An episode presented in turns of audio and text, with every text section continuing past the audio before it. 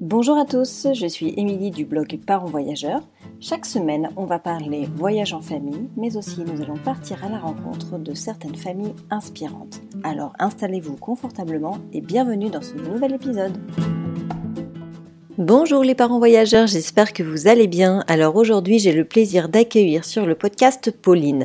Alors Pauline, après avoir pas mal voyagé un peu dans le monde, a décidé de poser ses valises à Vienne.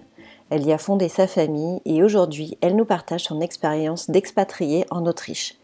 Durant cet épisode, nous avons abordé différentes thématiques, notamment la vie et la culture en Autriche, mais aussi la grossesse, l'éducation et le congé parental.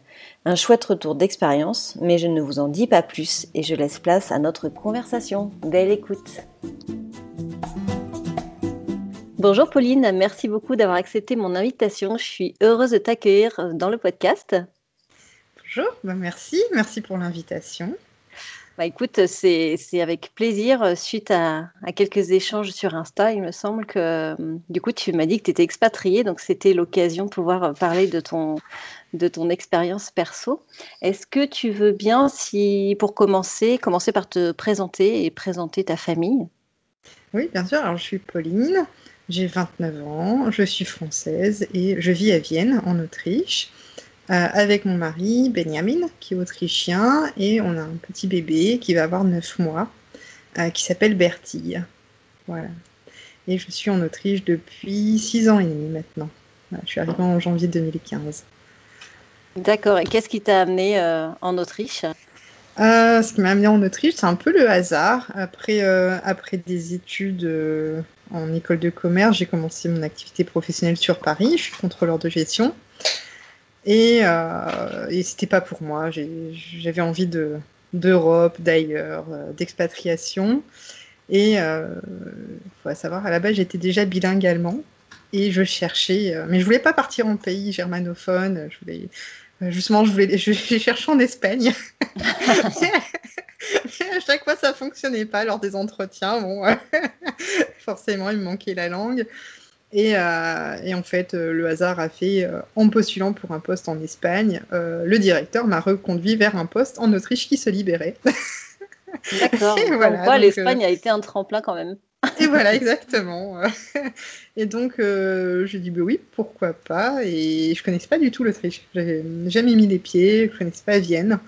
Et j'ai signé le contrat, un contrat VIE, donc qui permet aux jeunes jusqu'à, ça doit être 30 ans maintenant, d'avoir, euh, d'être sous contrat français, vraiment un, euh, un, contrat français euh, jusqu'à deux ans maximum, si je dis pas de bêtises, et de se faire une première expérience à l'étranger et de pouvoir revenir en fait souvent au siège parisien si, si besoin.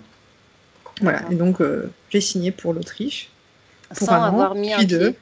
Exactement. Exactement. En fait, je me disais, au pire, c'est un an, c'est pas grave. Ça fait toujours une expérience. Euh, si je m'y sens pas à l'aise, euh, je demande à repartir au siège. C'est pas, pas, pas un grand drame. Le, contrat était flexible, donc euh, voilà. ouais, c'était banco. Tu t'es pas posé de questions. À ce moment-là, tu étais célibataire sans enfant, donc tu es, parti comme ça, du jour au lendemain. Exactement. Et c'est justement le fait d'être célibataire, en fait, de, sortir d'une relation où je me suis dit, mais allez c'est bon, je reste plus à Paris, je pars. J'ai plus rien qui me retient. je fonce. Et voilà. Donc c'était ta première euh, expérience en tant qu'expat ou tu avais déjà vécu à l'étranger ou quelques ah. expériences ou de voyage à l'étranger? Exactement. Alors j'ai euh, j'ai eu la chance quand j'avais 15 ans de participer euh, à un programme européen qui s'appelle le programme Voltaire. Et donc été faire une partie de ma seconde en Allemagne en échange scolaire. Euh, et ensuite, ma correspondante allemande, qui est maintenant ma sœur, euh, ma sœur de cœur, euh, Vanessa, est venue en France chez mes parents, en immersion totale aussi pendant six mois. et donc, c'était ma première expérience à l'étranger. pareil, heureusement que mes parents m'ont donné cette chance-là et ont, accepté l'expérience, parce que pour eux aussi, c'est un engagement. enfin voilà, accueillir un étranger pendant six mois chez eux, euh, c'est pas rien. Ouais, c'est euh, enfin, c'est vraiment euh, le plus beau cadeau qui m'ait fait dans, dans, toute mon, dans toute ma vie. Et voilà, donc ça c'était la première expérience. Et ensuite j'ai orienté mes études en fonction, enfin, vers la, vers la, avec la langue allemande. Au début, je voulais être prof d'allemand, après j'ai changé. j'ai découvert d'autres parcours où je me suis dit, mais en fait, l'allemand, on peut, pratiquer la langue autrement aussi. Donc, euh, j'ai fait ce qui me plaisait. J'ai étudié la finance, j'aime bien les maths, tout ça aussi, pas que la langue allemande. Euh, et voilà, pendant mes études, j'ai eu la chance de faire un an de césure. Euh, j'ai euh, vécu à Berlin pendant six mois où j'ai travaillé. Et ensuite, euh, j'ai profité des quatre mois restants qui me restaient pour voyager en, Amérique du Sud. Donc, sac à dos. Et je suis partie au Pérou et en Bolivie avec une copine, toutes les deux, où j'ai appris un petit peu l'espagnol, mais je l'ai vite oublié en rentrant, malheureusement. Je n'ai pas pratiqué. Voilà, ça a été mes, mes deux grandes expériences avant l'expatriation. Ouais, c'est quand même, euh, tu as un super, euh, un super parcours quand même. Hein. C'est pas, euh, t'as pas tout quitté comme ça. Tu avais déjà un peu le, le goût de l'aventure en toi quand oui. même. Oui, oui, oui. Depuis, ouais, voilà, depuis mes 15 ans, ça a été le déclic. Ouais, je savais que j'aurais une expérience expat. Après, je m'imaginais pas forcément rester à long terme dans un, dans un pays étranger. Là, c'est vrai que c'est la première fois que je me pose. Ça fait, je reste plus de plus d'un an au même endroit. c'est euh, c'est quelque chose de nouveau. Et donc, du coup, tu, donc, tu fais tes bagages, tu pars à Vienne pour à la base deux ans. Et qu'est-ce qui s'est passé une fois, une fois là-bas? Eh ben, une fois là-bas, j'ai rencontré Benjamin, entre autres. Euh, euh, et je suis tombée amoureuse en fait de la culture autrichienne, de la vie à Vienne. c'est vraiment une, je sais pas, une révélation. Je me suis sentie à ma place.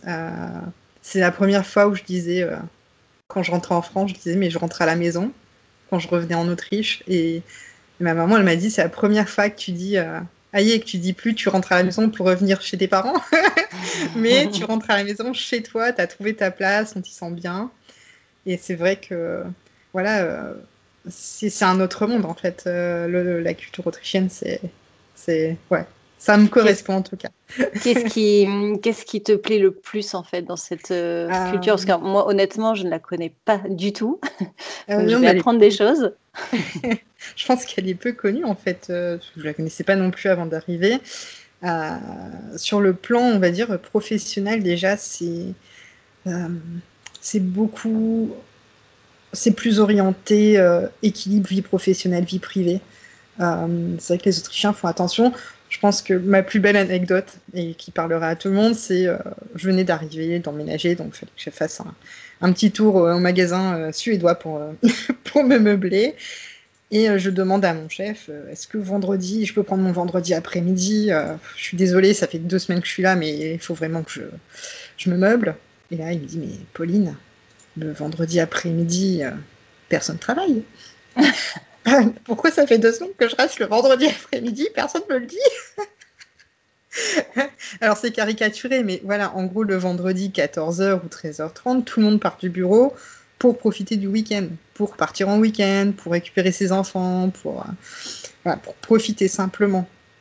D'autres exemples aussi, c'est euh, l'été il fait super beau, euh, on a envie de profiter, euh, de partir plus tôt une après-midi parce que c'est l'occasion d'aller se baigner au Danube, euh, de récupérer ses enfants plus tôt à la garderie.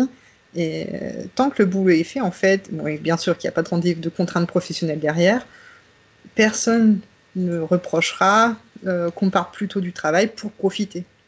Et c'est vraiment, enfin, venant d'une première expérience sur Paris, c'était le choc. Ouais, la transition devait être. Euh, ouais, en fait, il y a une vraie. la notion de l'humain euh, est hyper importante et la confiance aussi. Exactement, la confiance et, euh, et voilà, et on est chacun responsable dans son travail, c'est sûr, et on sait rester s'il faut rester, bien sûr. Hein, c'est pas parce que il fait un grand soleil et qu'on va dire non, non, c'est bon, j'annule les réunions et, je pars. Mais on prend l'opportunité quand elle se présente et et en fait, c'est euh, voilà, c'est maintenant qu'il faut prendre l'opportunité et elle se représente, elle se représentera pas plus tard. C'est mm. euh, vraiment chouette. Euh, c'est top. Et donc du coup, c'est combien d'heures par semaine? Il y, a, il y a un quota d'heures quand même? Il y a un quota d'heures, bien sûr, 38 h 30 par semaine. bon, après, il y a des. Vous pouvez être en temps partiel. Moi, je suis en all-in, donc je compte pas mes heures. C'est quoi all-in? C'est statut cadre? All-in, oui, c'est ça, c'est le statut cadre. Je peux en faire 50 comme je peux en c'est rare quand j'en fais moins de 38h30, mais mais euh, il y a quand même un équilibre en fait. enfin, l'employeur euh, fait attention aussi à ses employés et euh, le syndicat du travail est très très très présent, donc on est protégé aussi. Et c'est voilà, on se sent soutenu. Enfin voilà, c'est top. C'est hyper important. Ouais. Donc ça, c'est sur, on va dire, professionnel, bon, qui occupe quand même une grosse partie des semaines.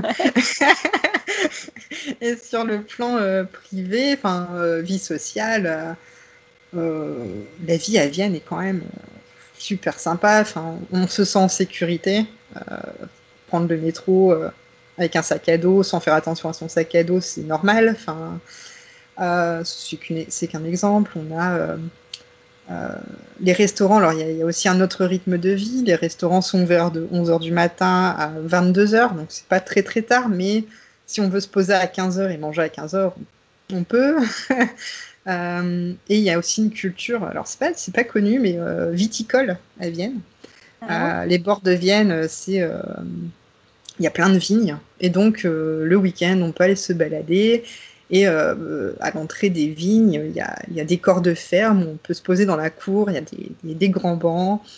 Et on commande un verre de vin et on, on papote ensemble avec ses voisins qu'on connaît pas, avec les copains avec qui on est parti faire un tour. Euh, enfin, voilà, c'est un exemple de. Mm. Les gens sont très ouverts aussi. Si on cherche quelque chose dans la rue, on essaie de s'orienter ou quoi, les...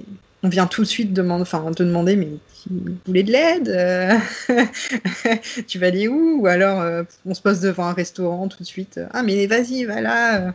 Je sais pas, il y a il y, a une, y, a une bonne spécialité locale, n'hésite pas. Enfin, c'est vraiment. Euh, ouais, c'est accueillant. Et, euh, et c'est aussi euh, enfin, multiculturel. Il y a, il y, a, y a beaucoup, beaucoup de nationalités. il y a une bonne communauté, communauté française aussi à Vienne. bon, dû au lycée français, bien sûr, mais, mais, mais, pas que. non, et la vie culturelle aussi hors temps de Covid, bien sûr, mais. oui, en euh, temps normal, il y, a pas mal de choses à, faire aussi. les, les, théâtres, les opéras, euh, la musique classique, bien sûr. Euh, j'étais pas du tout. je vais pas dire que je suis une fan de musique classique, mais j'avais jamais. Oui, voilà, je me suis initiée et en fait, le fait que la culture soit aussi abordable à, tout le monde, c'est, enfin, pour tout le monde, c'est vraiment c'est vraiment super. Enfin, euh, je sais pas, un exemple comme ça que j'ai, c'est l'opéra, l'opéra national qui se trouve à Vienne. les soirs de représentation, s'il y a encore des places de libre, ils vendent les tickets à 3 euros. Symbolique en fait. Bon, alors, ah certes, il faut y aller deux heures et attendre euh, deux heures avant et attendre, euh, mais comme quoi on peut accéder à des représentations culturelles vraiment. Enfin, voilà. Bon, ça, c'est un petit tips. Euh, c'est pas marqué dans les livres, il me semble. Et c'est bon à savoir. C'est vrai que quand on n'a pas beaucoup de budget pour voyager, c'est quand même un petit tip sympa. Ouais, Carrément. Et du coup, socialement, tu disais qu'ils étaient accueillants, mais est-ce que c'est facile de se faire des amis? Euh, Oui, c'est. Alors, c'est c'est facile et en même temps c'est pas c'est pas facile mais si on s'intègre dans moi je dans des activités sportives euh, dans des associations euh, c'est en fait une fois qu'on rentre un peu dans voilà, dans, un club une asso euh, c'est plutôt simple. Voilà les, les, Autrichiens sont pas fermés. Après je, je, je parle moi ça a été assez simple de connaître du monde aussi via le réseau français euh, que, et le réseau VIE quand je suis arrivée, euh, des, des, contrats, de ces contrats euh, VIE. Mhm.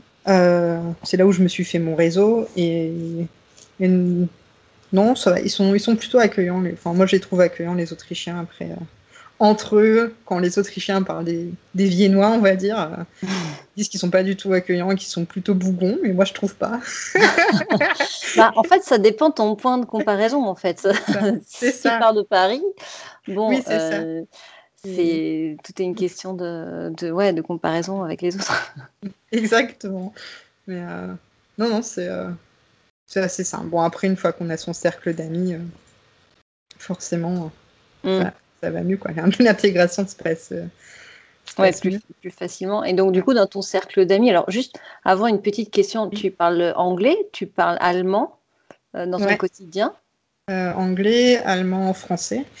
Je travaille pour une, boîte française, donc j'ai pas mal de, euh, de collègues français et la langue parlée quasiment est le français. Après, je parle allemand. Euh, nous, à la maison, on parle allemand-français.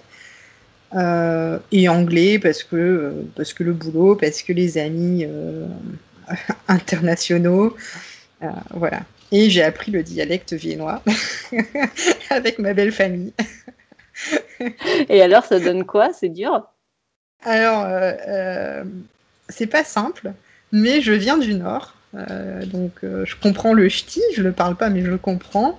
Et en fait, il y a beaucoup, beaucoup de, de, de, pas de synonymes, de ça ressemble au ch'ti en fait. Mm. Les A, c'est des O en ch'ti, hein, le fameux Coco-Colo, hein, pas le Coca-Cola. Et ben c'est pareil en viennois en fait. Le A, c'est un O. Et, euh, et ça m'a aidé. Le ch'ti m'a aidé à comprendre le viennois. Comme quoi, ne jamais sous-estimer le ch'ti. Moi, je exactement, exactement. Moi, je veux dire ça, Denis, il va être content. Comme quoi, les dialectes français euh, peuvent aider à comprendre des dialectes euh, d'autres langues. C'est mais c'est difficile à parler. Je le parle, je le parle pas, je le comprends. Ce qui est déjà pas mal. Oui, c'est déjà énorme quand même. Hein. mais, euh, mais le parler, c'est autre chose. Bon, après, c'est le dialecte viennois. Et après, il y a des. Euh, chaque région a son dialecte. Et j'ai déjà eu l'occasion d'aller dans le Tyrol. Et j'ai rien compris. T'as l'impression d'avoir changé de pays, quoi. C'est ça, c'est ça. on me regarde, je sens qu'on me parle allemand, mais non. ça, ça veut pas quoi. ça, c'est là, je, je switch en anglais parce que c'est pas possible. C'est fou ça quand même que les dialectes soient aussi forts d'une région à l'autre. Euh, en France, même ou en Espagne, c'est, on voit la différence, mais voilà, un, andalou qui parle espagnol, on va le comprendre quand même. Euh, on ne mm. switcherait pas en anglais, par exemple. Tu vois là, ils sont, sont forts. non, là, il y a des, des, des, forts dialectes. Bon, après, entre eux, ils se comprennent, heureusement. entre Autrichiens, ils se comprennent, mais euh, euh, en tant qu'espat, non. j'y arrive, enfin, j'y arrive pas après. Après, il faudrait que je, vive dans l'autre région. Ça viendrait, je pense. oui, c'est ça. Après, tu te fais, ton oreille, elle s'habitue. Et euh, ouais, c'est comme tout, quoi, c'est sûr. Et, euh, et, du coup, dans ton, je, reste encore un peu sur le social, mais euh, du coup, c'est quoi ton, ta relation avec la communauté francophone qui est sur place en dehors de ton travail? Pareil. J'ai quelques amis français en fait, avec qui, j'ai rencontré tout de suite en arrivant dans les, dans les premiers mois. C'est vraiment resté ma, ma base, mon socle, on va dire, euh, d'amis. Ensuite, j'ai j'ai pas beaucoup beaucoup de relations avec euh, la, communauté francophone euh, parce que parce que je ne suis pas impliquée, on va dire, dans la vie francophone de Vienne. Donc mm. voilà. Et en, en, tant qu'expat, où je me suis posée pour une fois, donc là ça fait six ans et demi, en fait j'ai eu beaucoup de on va dire, de, connaissances en fait euh, qui viennent euh, pour à Vienne, mais qui restent un an, deux ans, trois ans et qui, qui s'en vont ensuite. Et moi, j'avais besoin de stabilité, en fait, de, voilà, de, poser mes valises sur le sol, enfin sur, sur ce sol et, et me stabiliser aussi euh, dans mes relations. Donc, je me suis un peu peut-être isolée volontairement de la communauté francophone pour stabiliser mes relations et ne pas recommencer tous les 2-3 ans à, reconstruire un cercle, un cercle d'amis. Enfin, je ne sais pas si tu, tu vois ce que je veux si, dire. Si, je vois bien, mais c'est quelque chose qui revient souvent quand même chez les expats, euh, où du coup, c'est vrai que quand on est vraiment euh, en immersion en local euh, pur et dur, où notre vie est, faite voilà, localement, en fait, en immersion totale, c'est vrai que on, on a envie de construire son cocon et c'est vrai que les expats qui sont là de passage, les Français, je comprends tout à fait que bah, c'est difficile aussi de, les voir arriver, de les voir partir. C'est mm. voilà, c'est euh, c'est quand même un, comment on appelle ça émotionnellement, c'est quand même pas facile de gérer ça. Et c'est quelque chose qui revient souvent hein, quand même. quand on puis construire une relation amicale, ça prend du temps aussi. Donc au bout d'un an, deux ans, et puis après la personne elle s'en va, c'est c'est Exactement. Donc je comprends tout à fait ton point de vue, ouais. Mais euh, il y a, est-ce qu'il y a un moment donné où tu, tu t'es dit euh, non, c'est pas possible, euh, je, je, rentre en France? Non, ça s'est pas encore produit jusqu'ici. parce que justement, je suis en porte-à-porte, je suis à 6 heures de chez mes parents. Donc, en fait, tant qu'il y a cette possibilité de rentrer assez facilement en France, euh, même euh, en ces temps euh, de pandémie. Mm. je le vis bien en fait. Je me dis, je peux être encore spontanée, je peux, je peux rentrer si quelque chose se passe. Enfin, ce qui m'est arrivé sur les six ans et demi de rentrer spontanément. Je l'ai vraiment ressenti l'année dernière quand là il y a une fermeture des frontières et, et on n'a pas pu on n'a pas pu rentrer en France. Pour l'anecdote, le jour où on devait rentrer en France, le 13 mars l'année dernière, je devais aller annoncer ma grossesse à toute ma famille. Les frontières ont fermé. Et là, ouais, ça n'a pas été, euh, ça pas été simple d'être à l'étranger, frontières fermées. Euh, en plus, dans une situation tu, tout joie de se dire allez, on va faire la surprise, on y va. Ouais, c'est clair. voilà, c'est le seul moment où je me suis dit ah ouais, là je vis à l'étranger. C'est la première fois où je me suis dit ah ouais, là ça. Ouais, là c'est l'étranger, c'est euh, il y a une frontière. Euh, ouais. Et que tu es, dépendant des, décisions gouvernementales. Euh. Exactement. Et c'est vrai que ça c'est rude, surtout pour annoncer une bonne nouvelle comme ça, c'est vrai que c'est un peu dommage. Après, on a Skype, heureusement. Et donc du coup, as, donc, tu as rencontré ton, ton mari et donc vous avez euh, votre petite fille. Euh, comment ça se passe? Alors, après, elle est petite encore, mais euh, déjà au niveau de la grossesse, parce que bon, après, c'était période de Covid, donc j'imagine que ça devait être aussi un petit peu différent. Mais comment ça se passe? Comment tu as vécu ta grossesse? Comment ça... Alors, tu n'as pas comparatif direct avec la France, mais peut-être que tu as une sœur, des cousines, où tu connais très bien le, fonctionnement en France. Euh, comment donc, euh, est-ce que tu pourrais nous expliquer du coup comment ça, comment ça comment marche? ça fonctionne en Autriche? Euh, Alors la grossesse, on a, on a le suivi gynécologique classique avec des échographies similaires à la France. Voilà. La seule chose qui diffère de la France, je veux dire, c'est plutôt sur la fin de grossesse, au niveau de la préparation. Euh, ici, on est euh, très euh, accouchement physiologique, sans péridurale. voilà. Les Français sont connus pour être des chochottes et de demander la péridurale tout de suite. voilà l'image qu'on s'en fait. Donc ça, c'est vraiment le, ça a été le, le, enfin moi le, le, point, on va dire, de, de, de, différence, ça a été mm. voilà sur cet sur cet accouchement plutôt physio. Bon, après, on nous laisse le choix, bien sûr quand même, heureusement. mais euh, non, le, le, suivi de grossesse, bon, bah, moi c'était en pandémie, mais je je l'ai pas senti parce que mes rendez-vous n'ont pas été décalés ou autre. Euh, juste le papa ne pouvait pas venir. Voilà, mais bon, comme les femmes en France euh, l'année mm. dernière. rien de bien spécial. Après, j'ai une grossesse qui s'est passée super bien, donc j'ai pas eu de prise en charge autre, donc tant mieux. Niveau grossesse, en Autriche, il y a un système de santé, à, on va dire, à deux vitesses.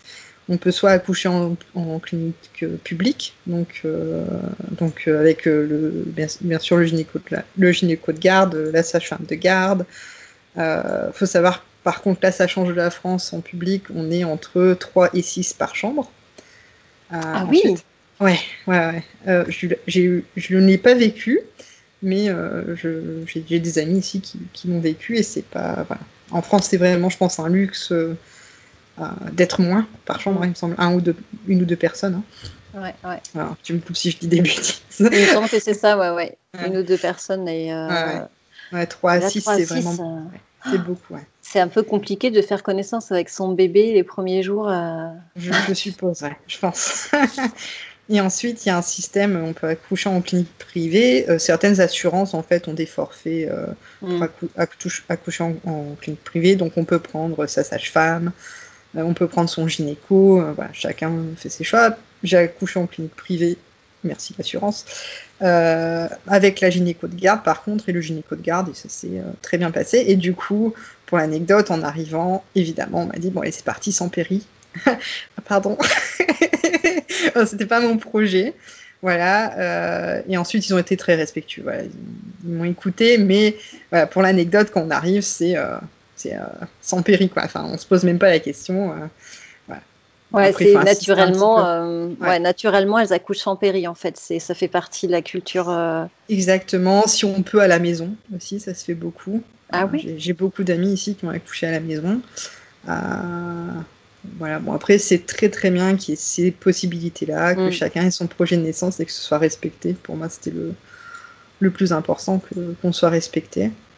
Voilà, et au niveau euh, congé parental, ça c'est, ça c'est le grand plus de l'Autriche par rapport à la France du coup. Euh, c'est que ici quand on annonce la grossesse à l'employeur, naturellement il me dit bon tu prends un, deux ou trois ans. ça, c'est trop bien. c'est même pas tu reviens quand en fait? C'est bon, tu vas prendre combien pour t'occuper de ton bébé? Euh, voilà, donc nous, on a. Il y, a plusieurs formules en Autriche. on a pris la formule un an. Et euh, j'ai la chance en fait que l'employeur de mon mari ait bien voulu que euh, qu'il prenne aussi une partie du congé parental. Donc on s'est partagé le congé parental. Donc moi j'ai pris 8 mois.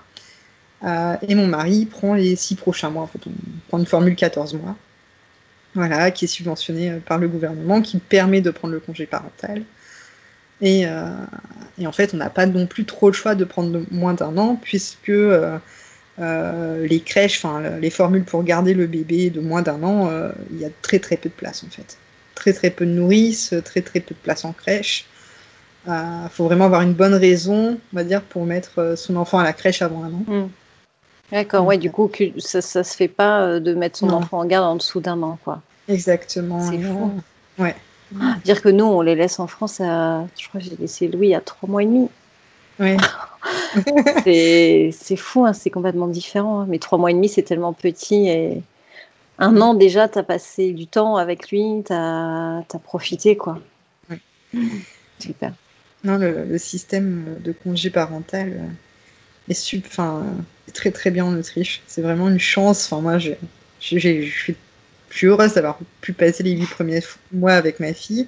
Et je suis heureuse que mon mari puisse passer les six prochains avec elle aussi. C'est, enfin, ça, c'est génial, quoi. C'est euh, clair. C'est clair. Et puis, c'est tellement fort, je trouve, en termes de symbolique, euh, d'avoir aussi un papa à la maison qui s'occupe de sa fille, quoi. Oui, euh, oui, Chose qui est encore super rare chez nous. Et c'est génial. J'ai peut-être un mari aussi euh, rare, on va dire. c'est pas encore. J'avais lu les statistiques, mais c'est 10% euh, des papas qui prennent le congé parental en Autriche. Donc c'est encore assez rare. Et après, il faut savoir que c'est au bon vouloir de l'employeur. Pour le ah oui, quand même. Voilà. D'accord. L'employeur doit dire oui ou non. Alors que pour la femme, c'est. Euh, on pense qu'on veut et mm. l'employeur n'a rien à dire. n'a rien à dire, mais pour le papa, c'est au bon vouloir de l'employeur. D'accord. J'ai de la chance. ouais, c'est clair, c'est chouette, mais tu vas trouver l'homme parfait. Bien sûr, c'est le mien. c'est chouette, du coup, ça fait un, un, chouette euh, début de vie à trois, on va dire. C'est plutôt cool. Et euh, alors, au niveau de l'éducation en, en, en, Autriche, comment ils sont les parents, en fait, euh, là-bas, au niveau de l'éducation? Comment ça marche? Au niveau de l'état d'esprit, comment les parents, ils c'est quoi leur vision en fait de l'éducation de manière générale? Euh, Alors, on a eu quelques discussions avec mon mari sur ce point-là parce que pour moi c'était nouveau aussi hein, l'éducation en Autriche. Euh, je, ne sais pas. enfin, je ne savais pas. Euh, ils sont très ils vivent pour leur enfant en fait. Vraiment, enfin, moi j'ai ressenti comme ça. C'est donc au-delà du congé parental, ensuite on nous propose un temps partiel euh, personnellement, je vais le prendre. jamais je m'étais imaginé dans ma vie prendre un temps partiel. Euh, jusqu'ici, et c'est trop une bonne opportunité. Ils essayent de passer le maximum de temps avec leurs enfants, de les accompagner au maximum. Euh, l'école, c'est à la demi-journée. Donc 13-14 heures, les enfants ont fini l'école.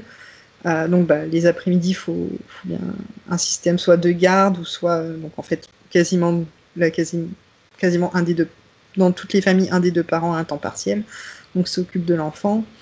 ils sont très pour la diversité, découvrir le maximum de choses. les sports, la musique.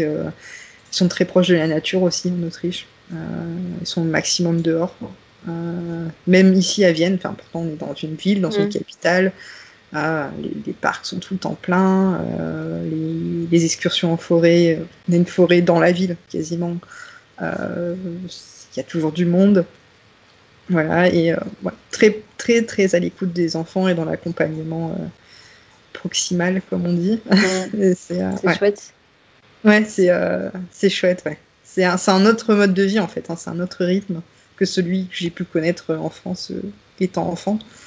Et c'est Finalement, tu disais il y a beaucoup de couples où l'un des deux parents est à mi-temps, mais euh, financièrement, c'est chaud quand même de, d'avoir un mi-temps dans un couple. Enfin, je sais pas, c'est quoi le coût de la vie en, à Vienne? Le coût est cher ou? Non, c'est moins cher que Paris. Ça, ça, équivaut. Alors moi, j'ai pour rapport Lille, du coup, dans le nord de la mmh. France, c'est euh, quasiment le coût de la vie à Lille, tu vois. D'accord. Grosse ville de province. Ouais. Voilà. C'est pas, euh, c'est pas, c'est pas cher quoi je sais pas, la bière en terrasse, euh, c'est 3-4 euros la pinte. Euh, je sais pas, c'est ma, c'est, c'est mon, échelle de comparaison. non, non. Après, on a le système autrichien et euh, aide aussi beaucoup les parents en fait. on a des aides, peu importe nos revenus, par enfant, tout le monde a la même chose en fait. D'accord. Celui qui gagne, je ne sais pas combien par mois, ou celui qui est au chômage, on a tous les mêmes aides par enfant, par mois. Euh, voilà, un système. Euh, après, bien sûr, les, ceux qui ont le moins de revenus ont encore plus d'aides, mais il y a une aide de base euh, pour tout le monde, toutes les familles. Et en fait, ils incitent à avoir des enfants. Ils essayent d'inciter pour renouveler leur population. mais c'est vraiment une, une société, enfin, un système qui est fait pour, pour avoir des enfants et donc ça aide, en fait. Même si on passe à mi-temps, ça aide. Enfin... Alors là, du coup, vous êtes dans une euh, famille multiculturelle. Euh, du coup, ta fille, tu lui parles en français, en anglais. Comment vous vous organisez en fait par rapport à la gestion des langues? Euh, Alors, il y a la théorie, il y a la pratique. non, alors dans, en pratique, moi je lui parle français, son papa lui parle du coup allemand. La langue à la maison, c'est plutôt l'allemand, entre mon mari et moi. Euh, mais mon mari apprend le français, enfin, il, commence à avoir un bon petit niveau. Euh, Et après, en fait, on est plutôt sur euh, une méthode, ça dépend de la personne avec qui on est surtout. moi, quand je suis avec mes beaux-parents, je parle à ma fille en allemand parce que je veux que mes beaux-parents comprennent ce que je dis à ma fille. Je veux les, enfin, je veux les impliquer quand ils sont là. Et pareil, quand on est en France, mon mari parle français avec sa fille parce qu'il veut que mes parents comprennent ce qu'on ce qu'on lui dit. Donc euh, on s'adapte en fait. Et euh, l'anglais, on... l'anglais, eh ben, en fait, elle va s'y mettre à la rentrée parce qu'elle est dans une crèche bilingue allemand-français, euh, allemand-anglais du coup. Mhm. un peu, bon, sauf qu'on n'a pas trouvé de place ailleurs. Donc, oui, t'as pas choisi spécialement cette crèche pour ça. ça. Et du coup, ça tombe bien. Du coup, du coup, ça tombe bien. Et puis, on a quelques amis avec qui on parle anglais quand on se voit. Donc, euh, forcément, elle va, elle va y être confrontée. Ils ont eux-mêmes des enfants. Donc, euh, ils parleront peut-être allemand entre eux, je sais pas. ils verront bien comment ils font. voilà. Donc. Euh, ouais, c'est drôle. Chaque, Pardon, excuse-moi, je te coupe. Du coup, je disais, j'avais écouté le podcast sur la famille multilingue avec la, petite qui parle quatre langues là, et ça m'avait, waouh, inspiré. Waouh, c'était incroyable. elle, est, elle est incroyable, euh, Coralie. Enfin, c'est son podcast, il est, euh, il est inspirant. Il est, mais là pour le coup, on est multiculturel euh, à fond, quoi. Et c'est pour ça que chaque famille multiculturelle bilingue ont leur propre méthode en fait, leur propre manière de, de, gérer ces, ces, langues. Tu peux pas en fait comparer et te dire ah, je vais faire comme telle famille ou telle famille parce qu'on est tellement tous différents dans des cas différents que c'est ça qui est riche, je trouve. Oui, et juste du coup, pour rebondir sur les langues, euh, à Vienne, au-delà du lycée français, il y a aussi des écoles qui ont le programme euh, euh, français langue, langue, étrangère intégré. Et ça, on aimerait bien notre fille intègre un de ces programmes. Donc, c'est-à-dire la moitié des cours sont en français, l'autre moitié est en allemand. Donc voilà, ils permettent d'avoir. Euh, bon, si elle a la chance d'intégrer une telle école, parce que les places sont, sont rares, bien sûr, mais euh, ça, c'est une option. mais bon, c'est dans 5-6 ans. Donc, ouais, j'allais dire, c'est à quel âge C'est? Au primaire? Ouais, c'est au primaire, il y a une continuité lycée après. D'accord. Ouais. C'est de l'école publique, donc pour avoir une place, c'est un petit bonheur, la chance. voilà. on croise les doigts en tout cas, parce que c'est vrai que c'est euh, chouette du coup pour elle euh, de suivre ces deux, cursus, quoi, qui est complètement en phase avec, euh, avec vous et, et volant, quoi. Bah oui, voilà. on verra. Et alors, les, les, prochains projets, alors là, hors Covid, on va essayer de, de se projeter dans, dans, le nouveau monde de demain. quels, sont, quels sont vos prochains projets, vos prochaines, enfin, vos envies Qu'est-ce que vous avez prévu? les, grands projets, les grandes lignes, ce serait. Euh, on adore Vienne, hein, vraiment. Mais ce serait de quitter Vienne et euh, d'acheter une maison, euh, du coup, en dehors de Vienne, mais toujours proche de Vienne. Pas trop s'éloigner. Mais vraiment, parce que ben, on vit en appartement, c'est très bien, le quartier est super. Mais voilà, c'est le grand projet, je veux dire 2021-2022. ce sera, ce sera quitter Vienne pour les alentours et se mettre, se mettre au vert, entre guillemets. Euh, reprendre les voyages. je crois qu'on est tous. On, est tous on attend tous, hein, on attend tous. Et euh, moi, j'adore les. je, je, suis pas mal de, de, comptes Insta et de blogs sur les, les voyages en famille. enfin, j'ai hâte de faire le, notre premier voyage en famille un free voyage, quoi, le sac à dos, euh, sac à dos bébé, sac à dos euh, de fringues, et c'est parti. Voilà, mon, mari, dans, enfin voilà, on a les mêmes aspirations niveau voyage, on est en mode sac à dos et on y va, road trip.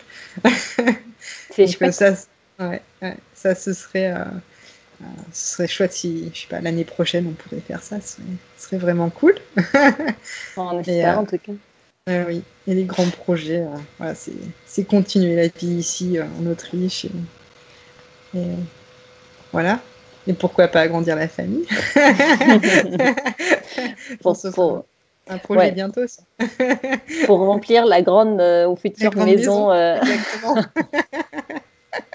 bon, visiblement, ça te fait pas peur de, de voyager avec bébé, du coup, parce que tu as l'air d'être assez confiante. Oui, bon, elle a déjà pris, on a déjà été trois fois en France là depuis sa naissance. Euh, donc euh, c'est bon, l'avion on a testé, c'est bon, on est rodé.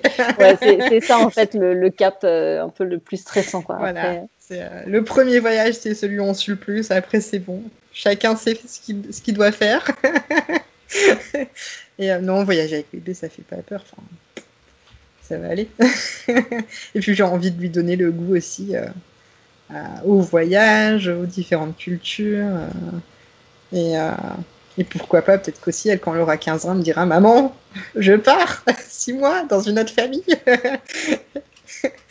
c'est tout ce qu'on peut lui espérer, en tout cas. Parce que c'est des chouettes opportunités, ouais, c'est clair. Déjà, déjà en tant que enfin, expat, elle, finalement, elle ne sera pas expat parce que son pays, euh, c'est l'Autriche. Voilà. Mais, euh, mais déjà, avoir euh, ces, ces, deux cultures, c'est déjà super riche pour eux, hein, quand même. Oui, oui, oui. Et j'espère ouais, lui, lui, donner le plus que je peux de la culture française. Et je sais que ma famille, pour ça, ils sont taqués. Ils veulent tous qu'elle se sente française. et je pense qu'on va réussir. oui, je ne fais pas de soucis. Eh ben, écoute, merci beaucoup Pauline de m'avoir consacré du temps. C'était vraiment un plaisir d'échanger euh, avec toi. Et euh, bah, écoute, quand tu auras fait ton premier voyage sac à dos euh, en famille, n'hésite pas à revenir nous parler de ton expérience. Ça marche, merci Émilie. Merci, c'était vraiment super chouette. C'était très sympa. Merci. Bonne soirée, à bientôt. Au revoir. J'espère que ce nouvel épisode vous a plu. Si c'est le cas, n'hésitez pas à le partager à votre entourage ou sur les réseaux sociaux. C'est toujours un petit coup de pouce pour donner de la visibilité au podcast. Je vous souhaite une très belle semaine et je vous dis à mercredi dans 15 jours. Ciao